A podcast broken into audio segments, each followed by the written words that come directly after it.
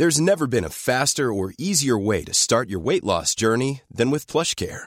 PlushCare accepts most insurance plans and gives you online access to board-certified physicians who can prescribe FDA-approved weight loss medications like Wigovi and Zepbound for those who qualify. Take charge of your health and speak with a board-certified physician about a weight loss plan that's right for you.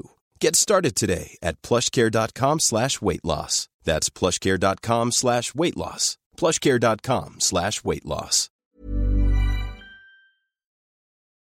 Hola, bienvenido a Más que Arquitectura, la plataforma que pone sobre la mesa temas relacionados a nuestra ciudad, diseño, arte y arquitectura pensados en torno a la gente. Sé parte de cada charla junto a las y los especialistas más destacados del medio.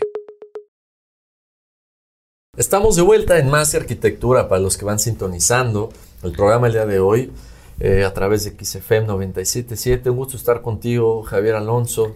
Gracias, man. Gracias. Como cada miércoles estamos aquí en cabina eh, hablando de temas relevantes para nosotros y creo que también relevantes para todos, ¿verdad? Claro, yo creo que el, el enfoque de los temas para más arquitectura siempre es eh, los ciudadanos y ciudadanos somos todos. Entonces, en las diferentes etapas de, del programa y de los programas, todos los invitados hablan de cosas que, pues, que nos preocupan, ¿no? Hemos hablado del crecimiento, hemos hablado de inversiones, eh, hemos hablado también un poco de, la historia de la ciudad, ¿no? De, la, parte prehispánica también. Entonces, todo esto nos ayuda a entender el lugar en el que vivimos. Así es. Bueno, he, hemos tocado mil temas. Eh, me queda claro que, que este, que, que, al final del día to, todos los temas influyen en, el ciudadano, en la ciudad, y por eso debemos de ser un poquito abiertos con la, con la temática del programa. Ahorita en 2023 se vienen cosas bien interesantes, ¿no? Eh, vamos a mejorar. Recuerden que estamos en, en, en las redes sociales, en Instagram, Facebook, eh, YouTube. Vamos a mejorar también la parte de video. Creo que ya lo hacemos, lo hacemos eh, de una manera muy honesta con el equipo que tenemos, con, con, con, con, en el momento que se debe de grabar y así tal cual se sube, pero vamos a empezar a meter más edición y vamos a estar haciendo cosas bien interesantes. Así es, man. Y bien, eh, empezando a tocar los temas el día de hoy en el que nos encontramos tú y yo y, y rara vez nos damos este espacio, ¿no? Para compartir con ustedes sí. estas ideas y, y recuento cosas, pero también entender un poquito eh, hacia dónde nos ha llevado las ideas y las pláticas eh, de este año también, ¿no? Hablábamos a, hace rato sobre las tendencias, el estilo y sobre todo del, empezamos a hablar de acabados, ¿no? Y, y salió el chucum y el cemento blanco. Y creo que esta, esta, este tipo de tendencias y gustos pues han florecido muchísimo, ¿no? Ahora ya no concebimos una alberca o piscina de, de mosaico, de veneciano, lo enseguida piensas una alberca chucum, beige, uh -huh. el, el, agua azul como azul, turquesa, uh -huh. eh, y ya, ¿no? Ahí como que se ha atorado ahí el concepto de las piscinas. Y esto pasa con una serie de, de aspectos, partes eh, de la casa, ¿no? Que partes también a veces son el programa arquitectónico y esto eh, va a veces a los espacios, terrazas que están de moda, asoleaderos que están de moda, ¿no? Así es. Eh, espacios de asadores, por ejemplo, con, con, tanta moda que hay ahorita también del asador. Entonces, Javier, ¿Tú en qué sentido o, o, qué crees que perseguimos todos nosotros yendo a, a, estas tendencias o queriendo adaptarlas a nuestra vida? De entrada yo creo que habría que entender un poco de qué es moda, ¿no? Claro. Eh, porque definitivamente nos movemos como sociedad con modas o con tendencias, como, como bien comentas, Anelsan. Y creo que el principio inicial de la moda es de alguna manera abrirse a nuevas propuestas, abrirse a la innovación y dejar un poquito atrás lo clásico o el, o el pasado, ¿no? Entonces, de alguna manera, la moda es una antítesis de lo clásico, claro. ¿no?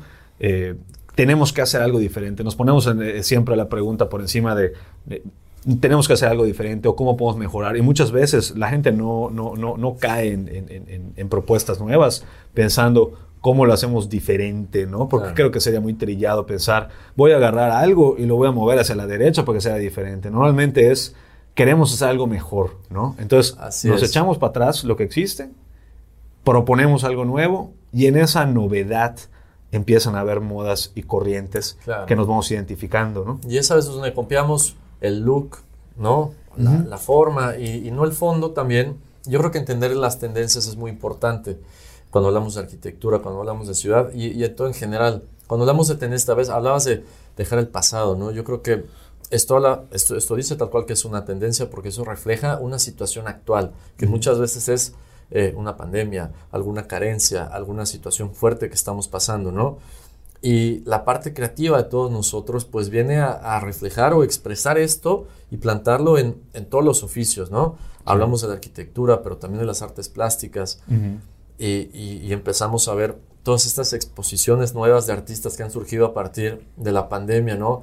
Como dejando salir todo, todo este sentir de la sociedad o tratando de, de ponerlo sobre papel o algún medio y creo que por ahí van las tendencias. Y cuando perdemos de vista de dónde vienen estas tendencias o estas necesidades iniciales, pues nada más estamos como siguiendo la, la, corriente, ¿no? La corriente. Que bueno, eh, de alguna manera ahí estamos todos, pero ¿qué pasa con la arquitectura? Al, el momento que escogemos una corriente que de plano no nos acomoda, nos vamos a dar cuenta de esto tal vez un poco tarde, ¿no? Ya cuando vivamos una casa que que finalmente nos gusta el chucum, ¿no? Así es. Fíjate cómo, cómo son las cosas y cómo afecta, ha afectado la comunicación, digo, la comunicación y la globalización y todo, y todo lo que nos conecta alrededor del mundo, porque eh, antes, digo, eh, por ejemplo, en Mérida, ¿no? Veías las etapas del crecimiento de la ciudad y las tendencias o los, o los estilos arquitectónicos muy marcados, ¿no?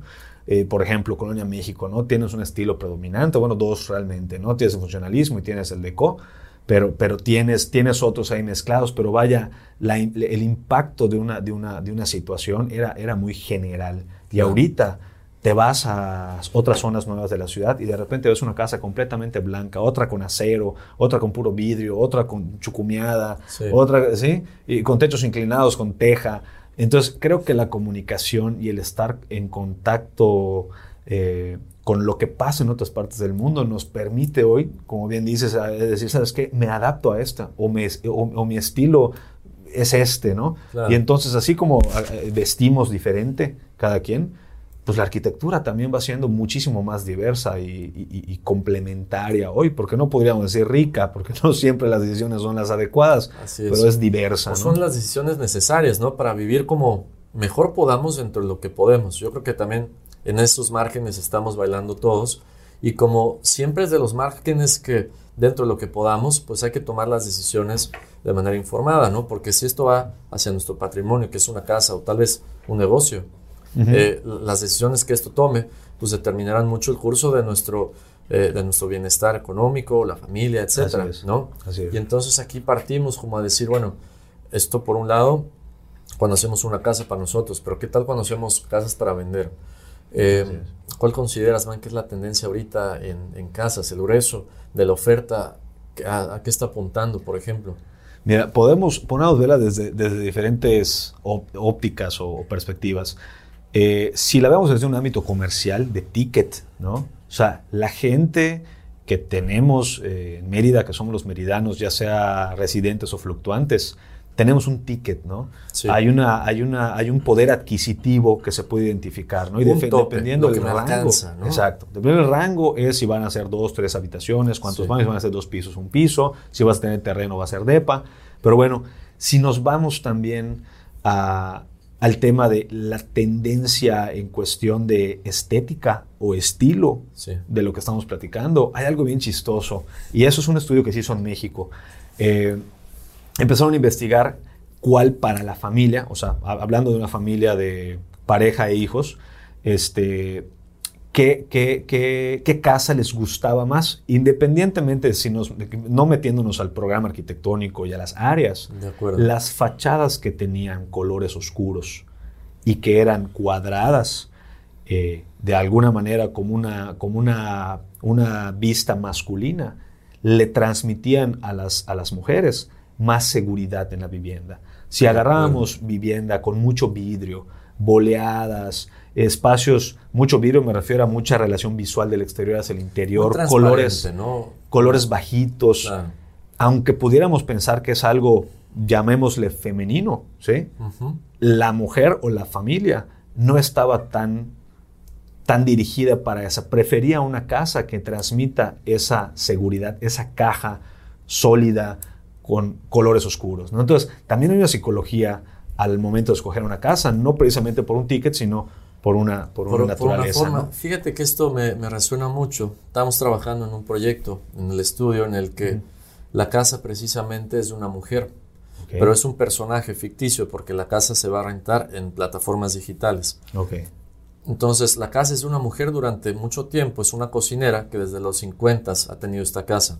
Entonces, la casa eh, debe funcionar como tal. El corazón, desde luego, la cocina, pero Em, actualmente la construcción es, es, una imprenta abandonada, ¿no? Entonces, ¿cuál fue parte de las decisiones para darle un toque femenino y que el personaje se sintiera en la casa? Pues es que las líneas de la casa fueran más suaves, es decir, tuviera algunas curvas, algunos arcos, y de esta manera el toque de los detalles toma otro tono, ¿no? Así es. Es aquí donde coinciden estas dos partes de la venta con la arquitectura, como estás mencionando, creo, y que vemos que las líneas suaves tienen hacia un lado y lo otro hacia otro, entonces hay que ver a quién le estamos o diseñando o a quién le estamos vendiendo una casa, ¿no? Totalmente, totalmente. Hay que, hay que entender que, el, que la venta de un inmueble no es arquitectura, por así decirlo, ¿no? La arquitectura se piensa, se analiza, tiene un sentido, tiene un porqué, tiene una corriente, tiene una intención. Y el, y el mercado inmobiliario es disponer de un producto competitivo para un mercado que está ávido de, de consumo, ¿no?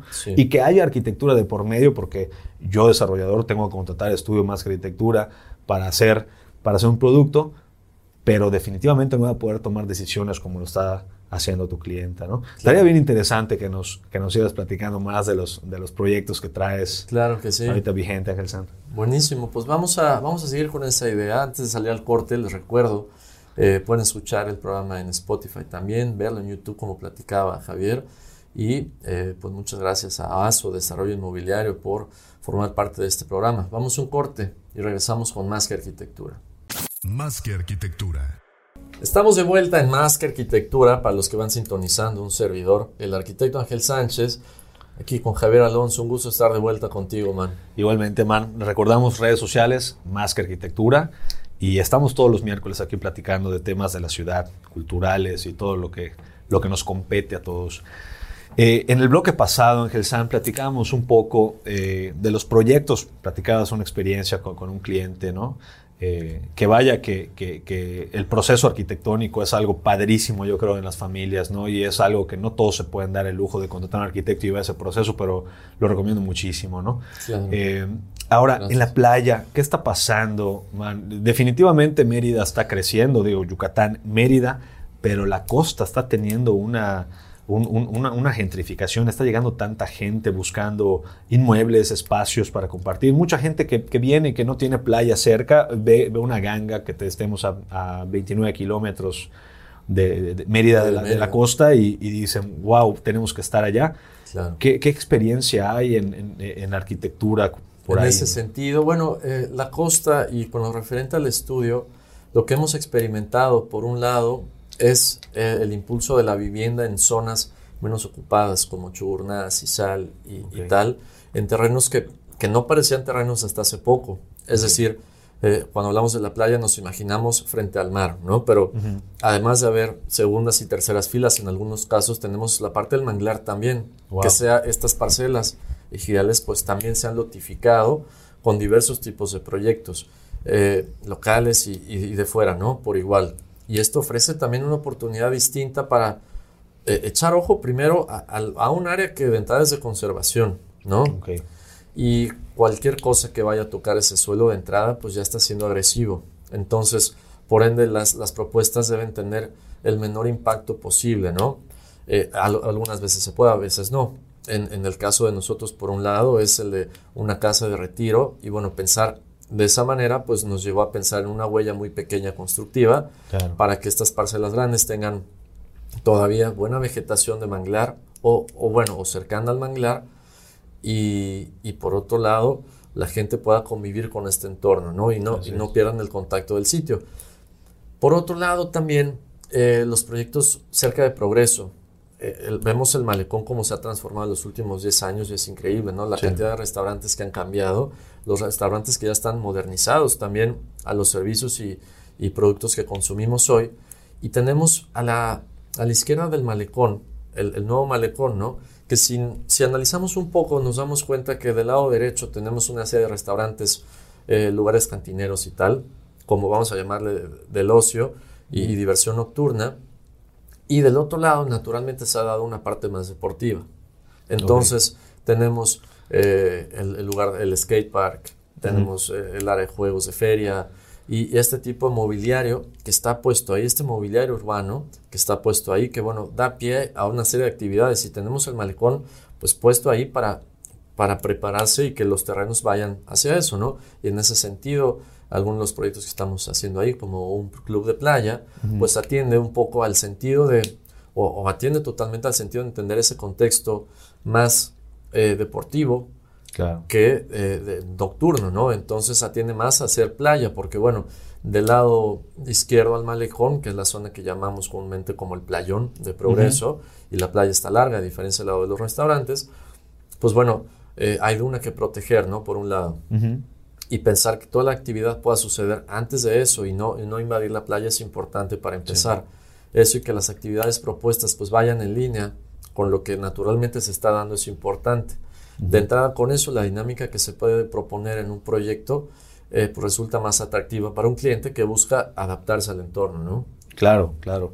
No, y creo que hay una lectura muy clara desde, digo, seguramente desde el cliente que encargó el proyecto y desde la parte arquitectónica en tu caso, porque eh, la playa, si bien es un bien para todos, y lo sabemos porque la playa no tiene dueño, por así decirlo, la realidad es que la accesibilidad y la comodidad de poder ocupar un espacio en la playa cada vez es menor. Y la gente que le gusta ir, pues se topa con que ya hay casas, ya hay esto, ya hay departamentos, el desarrollo vertical igual está pegándole fuerte a la costa.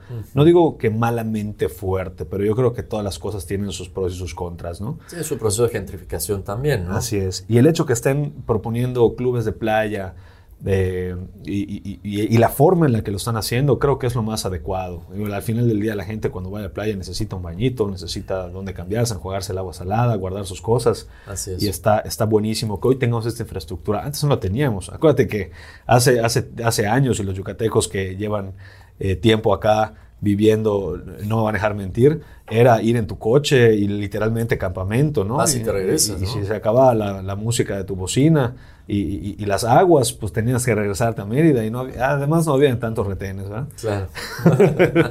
Así pero, es más divertido. Pero ah, era una aventura, pero, pero ha cambiado. Y otra cosa, mencionas el tema del manglar. Fíjate que yo nunca había visto un proyecto Digo, conozco el proyecto estás haciendo en, en Más Arquitectura Estudio, pero, pero nunca, nunca había volteado a ver el área de un manglar como un área natural eh, para, para vivir y para estar en contacto, porque tenemos a veces la idea errónea de que un manglar es un espacio difícil, porque eventualmente en el manglar de aquí de Yucatán hay cocodrilos, eh, mosquitos, algunos olores en ciertas épocas del año, y a veces nos cerramos a esa, pues, a la naturaleza que nos rodea y que nos acompaña porque no es algo nuevo para nosotros. El olor de la ciénega a mí me encanta, pero...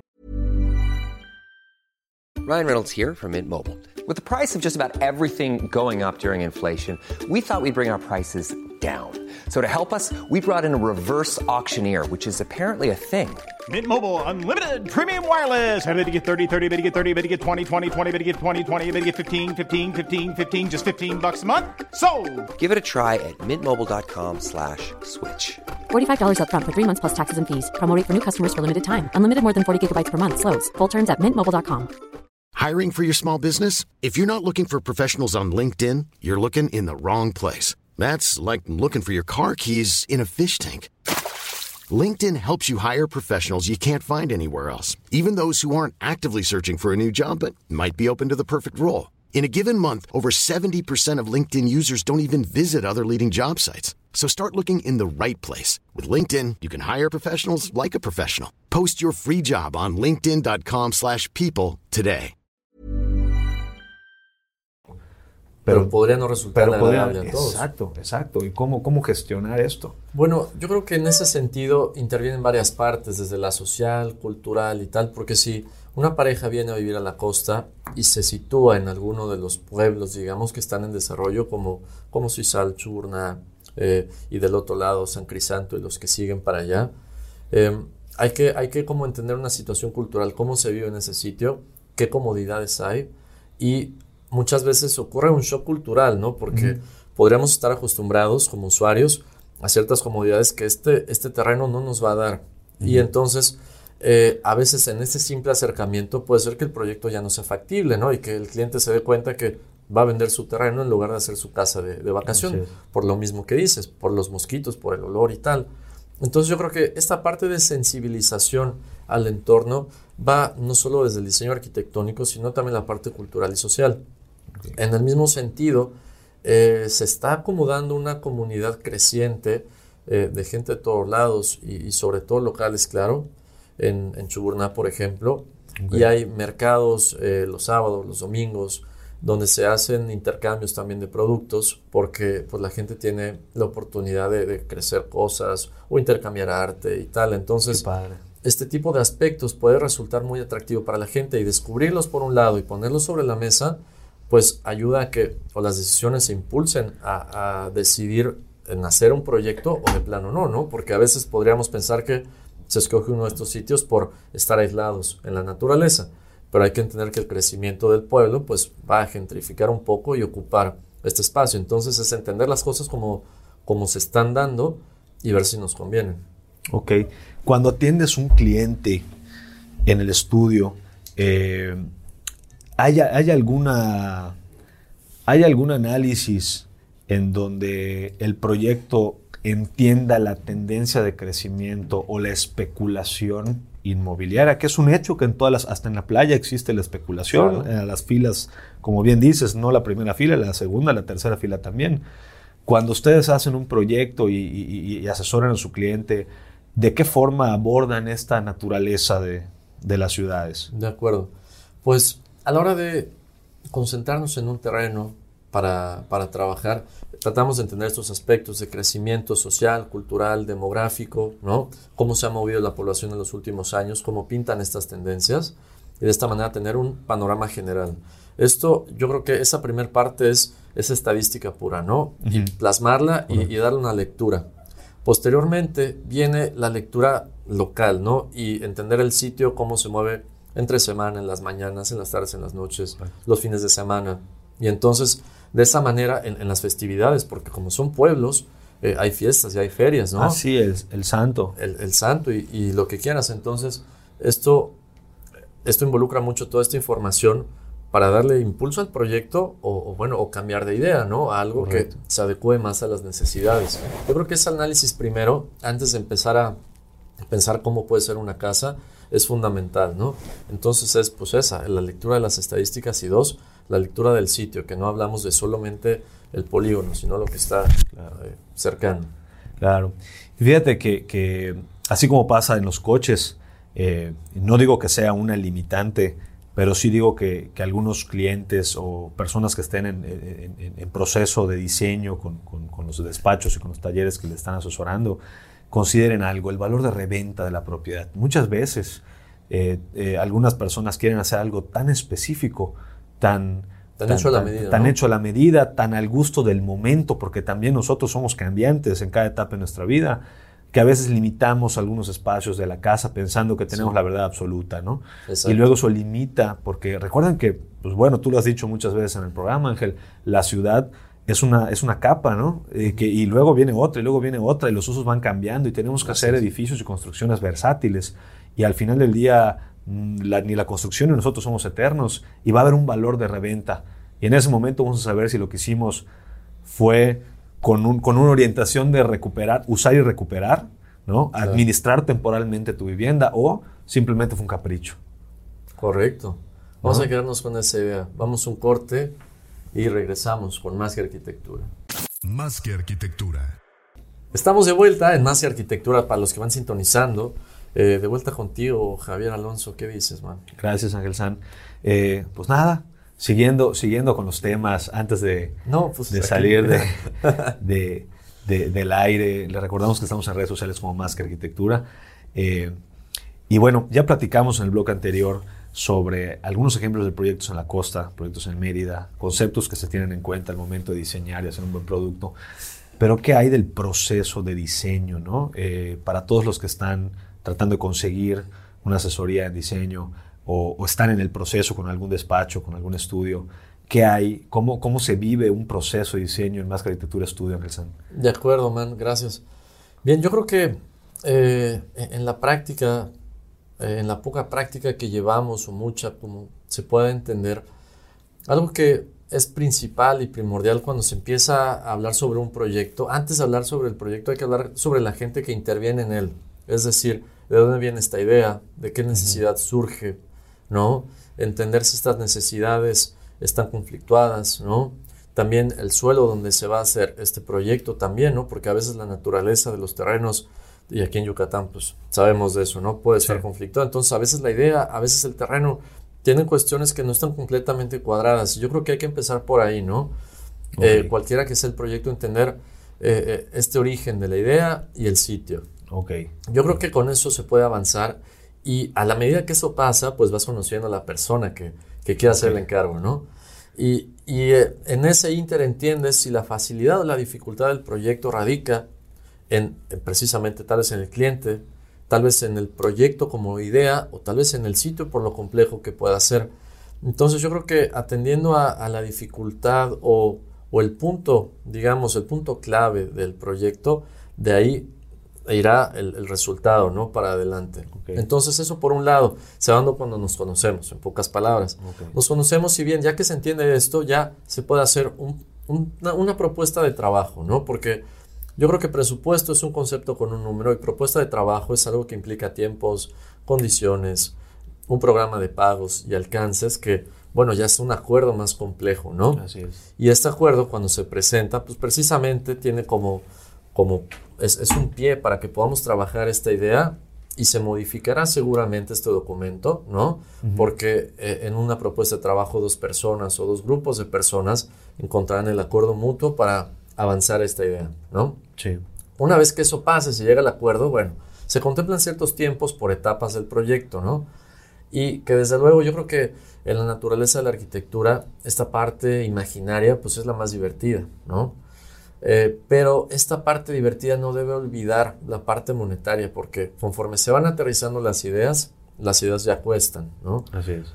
Y tener en consideración la parte económica del proyecto, cualquiera que sea, a lo largo de que se van aterrizando estas ideas, pues yo creo que sería la, fase 2, ¿no? Además de, las cuestiones técnicas. Em, cuando ya va teniendo forma y ya va teniendo precio esta forma, ya bueno, ya le vamos, como dicen, le vamos midiendo el agua a los camotes, ¿no? Así es. Y, ya no es tan divertido. Exacto, ya, no es tan divertido, y, pero también eso, eso no divertido eh, es muy importante, es fundamental, ¿no? Y es lo que le llamamos aterrizar el proyecto, de, esta idea fabulosa que tenemos y que platicamos con un café, una cerveza, a, bueno, ya algo, que, hay que... Vamos a rescatar Vamos a rescatar realmente y vamos a construir, ¿no?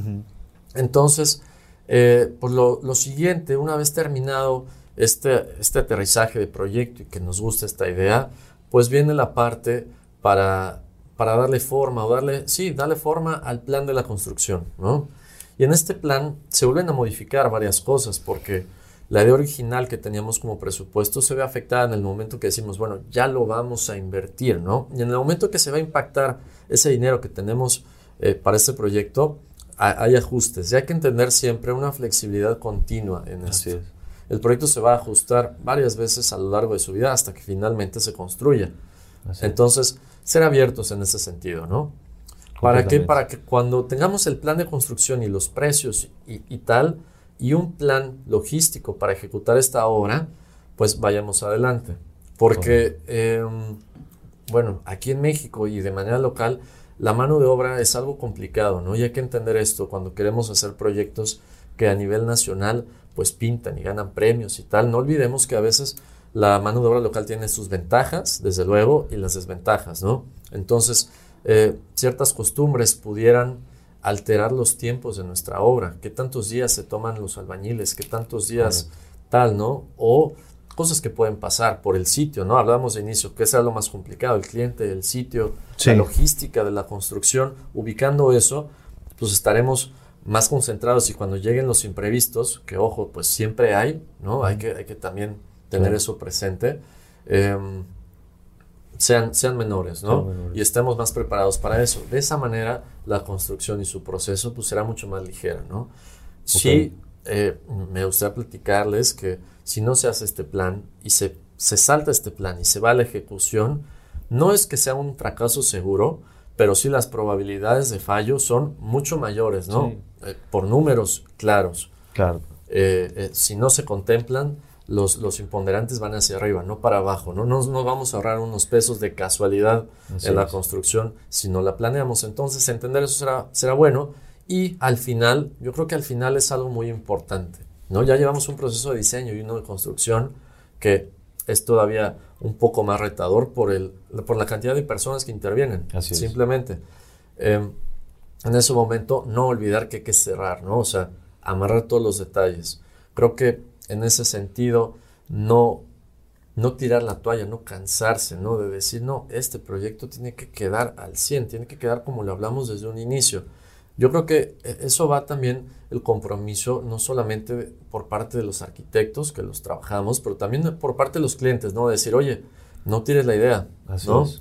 Vamos a continuarla hasta el final y, y vamos a ver que se haga de una manera o de otra, porque ya estamos en este barco, ¿no? Y esta idea, pues vamos a, vamos a ejecutar. Y, co- y como proyecto que es, ¿no, Ángel San? O sea, dices, eh, este proyecto, en efecto, o sea, todos los proyectos, yo creo que nuestra vida, sean arquitectónicos, personales, de negocio, eh, de familia, ah, creo que también hoy en día es muy fácil darse la vuelta y desertar.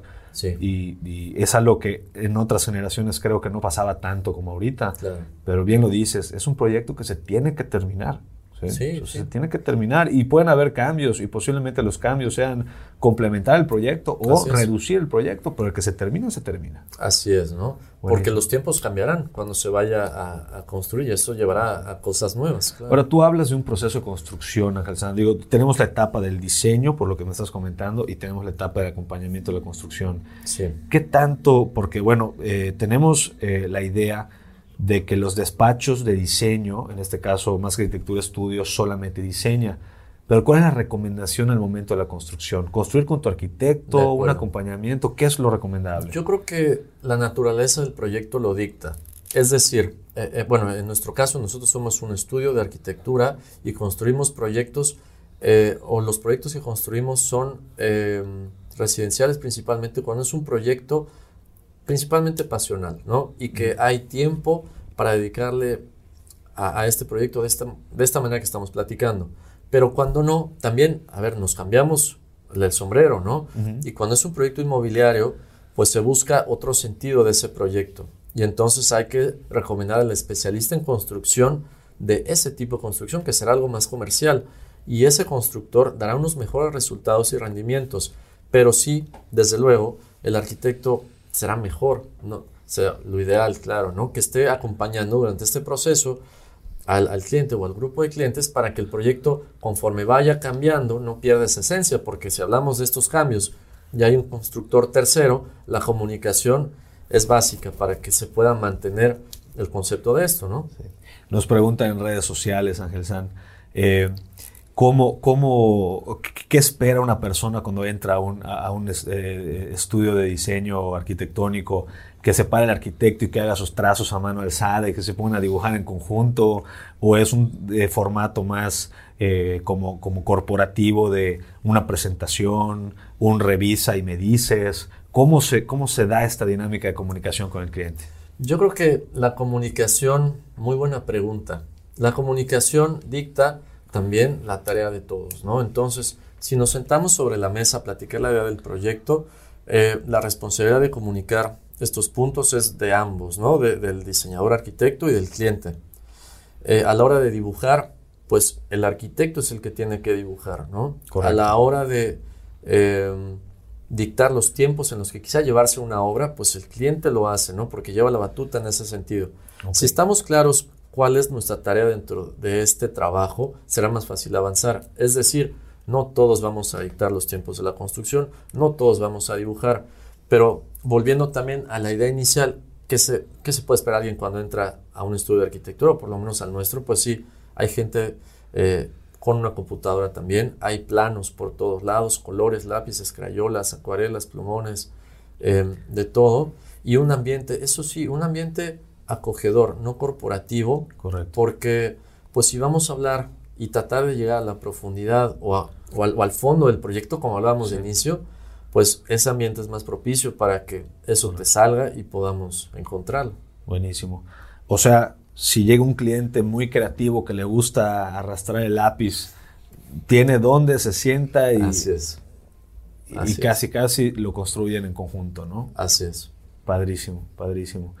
Pues bueno, no, no toda la gente eh, tiene la oportunidad de, estar en un proceso de, diseño. Creo que es algo que se lo recomiendo a todos. Digo, nosotros en el desarrollo inmobiliario eh, tenemos la oportunidad de hacerlo muchas veces. No seguramente, como bien comentas, con toda la pasión, porque nuestros objetivos son diferentes, pero, este, pero es un proceso muy bonito, recomendable. Ahora que lo dices, y antes de ir cerrando el programa de hoy, Javier, yo creo que la pasión precisamente está, debe estar en todos los proyectos. ¿No? Correcto. Em, a, lo que me refiero con un proyecto pasional, tal vez sea algo, algo un proyecto personal, a nivel personal, ¿no?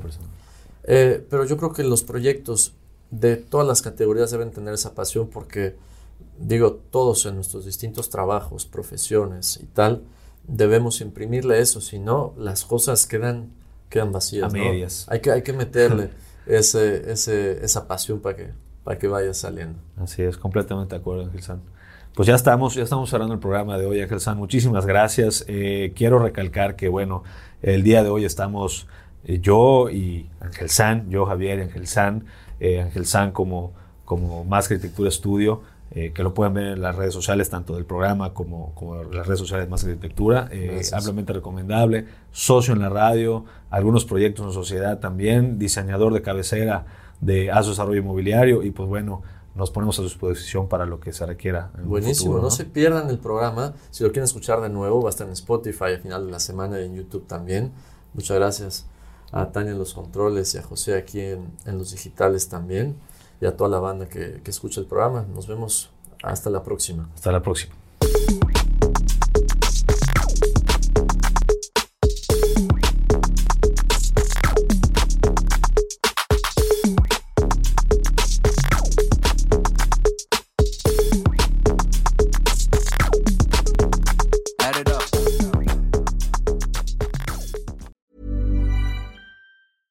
Planning for your next trip? Elevate your travel style with Quince. Quince has all the jet setting essentials you'll want for your next getaway, like European linen, premium luggage options, buttery soft Italian leather bags, and so much more. And is all priced at 50 to 80% less than similar brands. Plus, Quince only works with factories that use safe and ethical manufacturing practices. Pack your bags with high-quality essentials you'll be wearing for vacations to come with Quince. Go to quince.com slash pack for free shipping and 365-day returns.